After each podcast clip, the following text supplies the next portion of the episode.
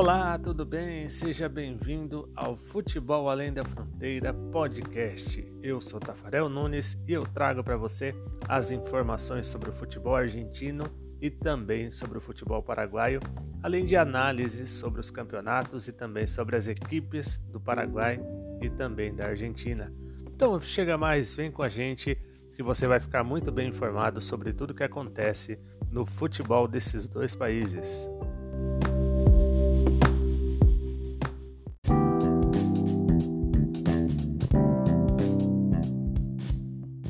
Partida válida pela 13ª rodada da Copa da Liga, a última da primeira fase, o River Plate não teve grandes dificuldades e goleou o Aldosive por 4 a 1 no estádio Monumental de Núñez.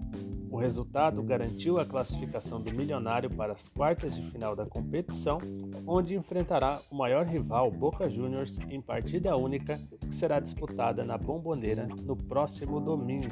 O horário ainda não foi definido e podemos trazer ao longo da semana para vocês. Vamos falar então a respeito do jogo. Depois da derrota sofrida para o Banfield na rodada passada por 1 a 0, o River Plate entrou pressionado, pois precisaria vencer para garantir a classificação para a próxima fase. E essa conquista começou a ser construída logo aos 16 minutos do primeiro tempo, quando o zagueiro do Aldosive, Jonathan Schunk, interceptou um passe com a mão dentro da área. O árbitro Pablo Echavarria marcou um pênalti e Gonçalo Montiel abriu o placar. Aos 41 minutos, um susto para o River Plate. Após escanteio cobrado pela esquerda por Francisco Graal, Malcolm Braida desviou de cabeça, deixando tudo igual para a equipe de Mar del Plata.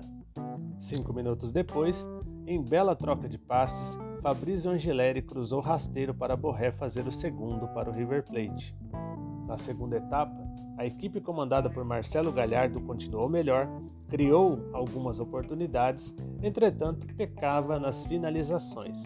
Até que, aos 40 minutos, Matias Soares deu um belo passe para José Paradela finalizar de perna esquerda na saída do goleiro Fabian Asman.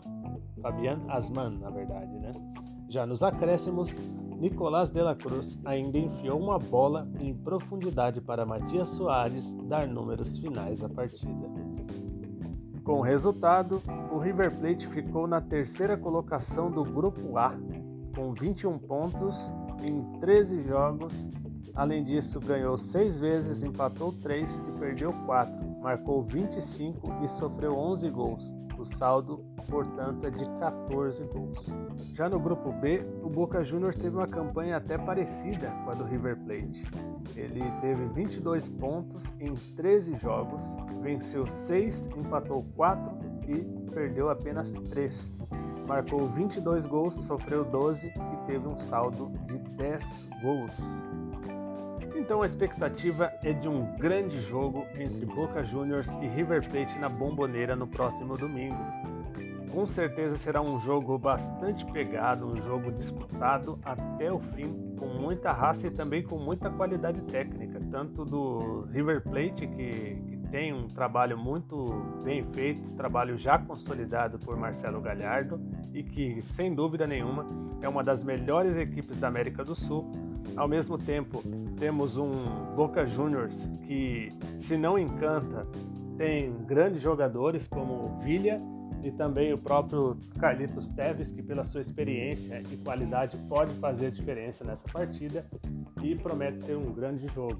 Se eu pudesse apontar um favorito, seria com certeza o River Plate pela qualidade do grupo e também pelo trabalho bem feito e pelo conhecimento que Marcelo Galhardo tem sobre os seus atletas e também pela experiência da equipe em decisões Afinal, nos últimos anos, ele tem se consagrado por ter chegado a várias decisões de Libertadores, vencido em 2018, perdido em 2019 e também 2020. Então, é uma equipe que já tem muita experiência em disputas de títulos. Né? Além disso, o River Plate tem o melhor ataque da competição com 25 gols, tem o artilheiro, que é Rafael Borré, com 8 gols marcados, e também o líder de assistências, Julian Álvarez, que tem 6 assistências ao longo da competição. Então, eu colocaria é, o River Plate mais preparado. Mas esse favoritismo também só se decide dentro de campo e nós só vamos ter a resposta exata sobre isso, se vai acontecer mesmo, depois do apito final do árbitro. Né? Então vamos ver o que acontece nessa partida. Para finalizar o nosso podcast, então eu trago os outros três jogos que também acontecem no próximo domingo pelas quartas de final da Copa da Liga da Argentina. Vélez Sarsfield e Racing, Estudiantes de La Plata e Independiente e Colón e Talheres. Então, os vencedores desses duelos vão seguir na competição e os demais saem fora da disputa pelo título da Copa da Liga Argentina. Lembrando que você vai poder acompanhar a cobertura completa sobre as quartas de final da Copa da Liga Argentina em nossas redes sociais, em nosso site, no YouTube e também no próximo episódio aqui deste podcast.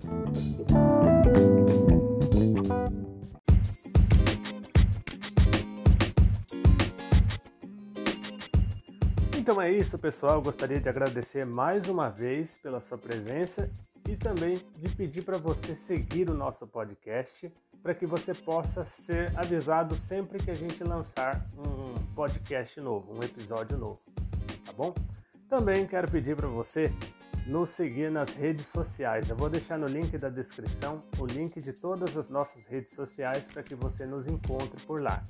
E também não se esqueça que se você quiser saber mais informações a respeito do futebol argentino e também do futebol paraguaio, você deve acessar o www.futebolalendafronteira.com.br. Vou repetir: www.futebolalendafronteira.com.br. Então é isso, um grande abraço para vocês e nos vemos no próximo episódio.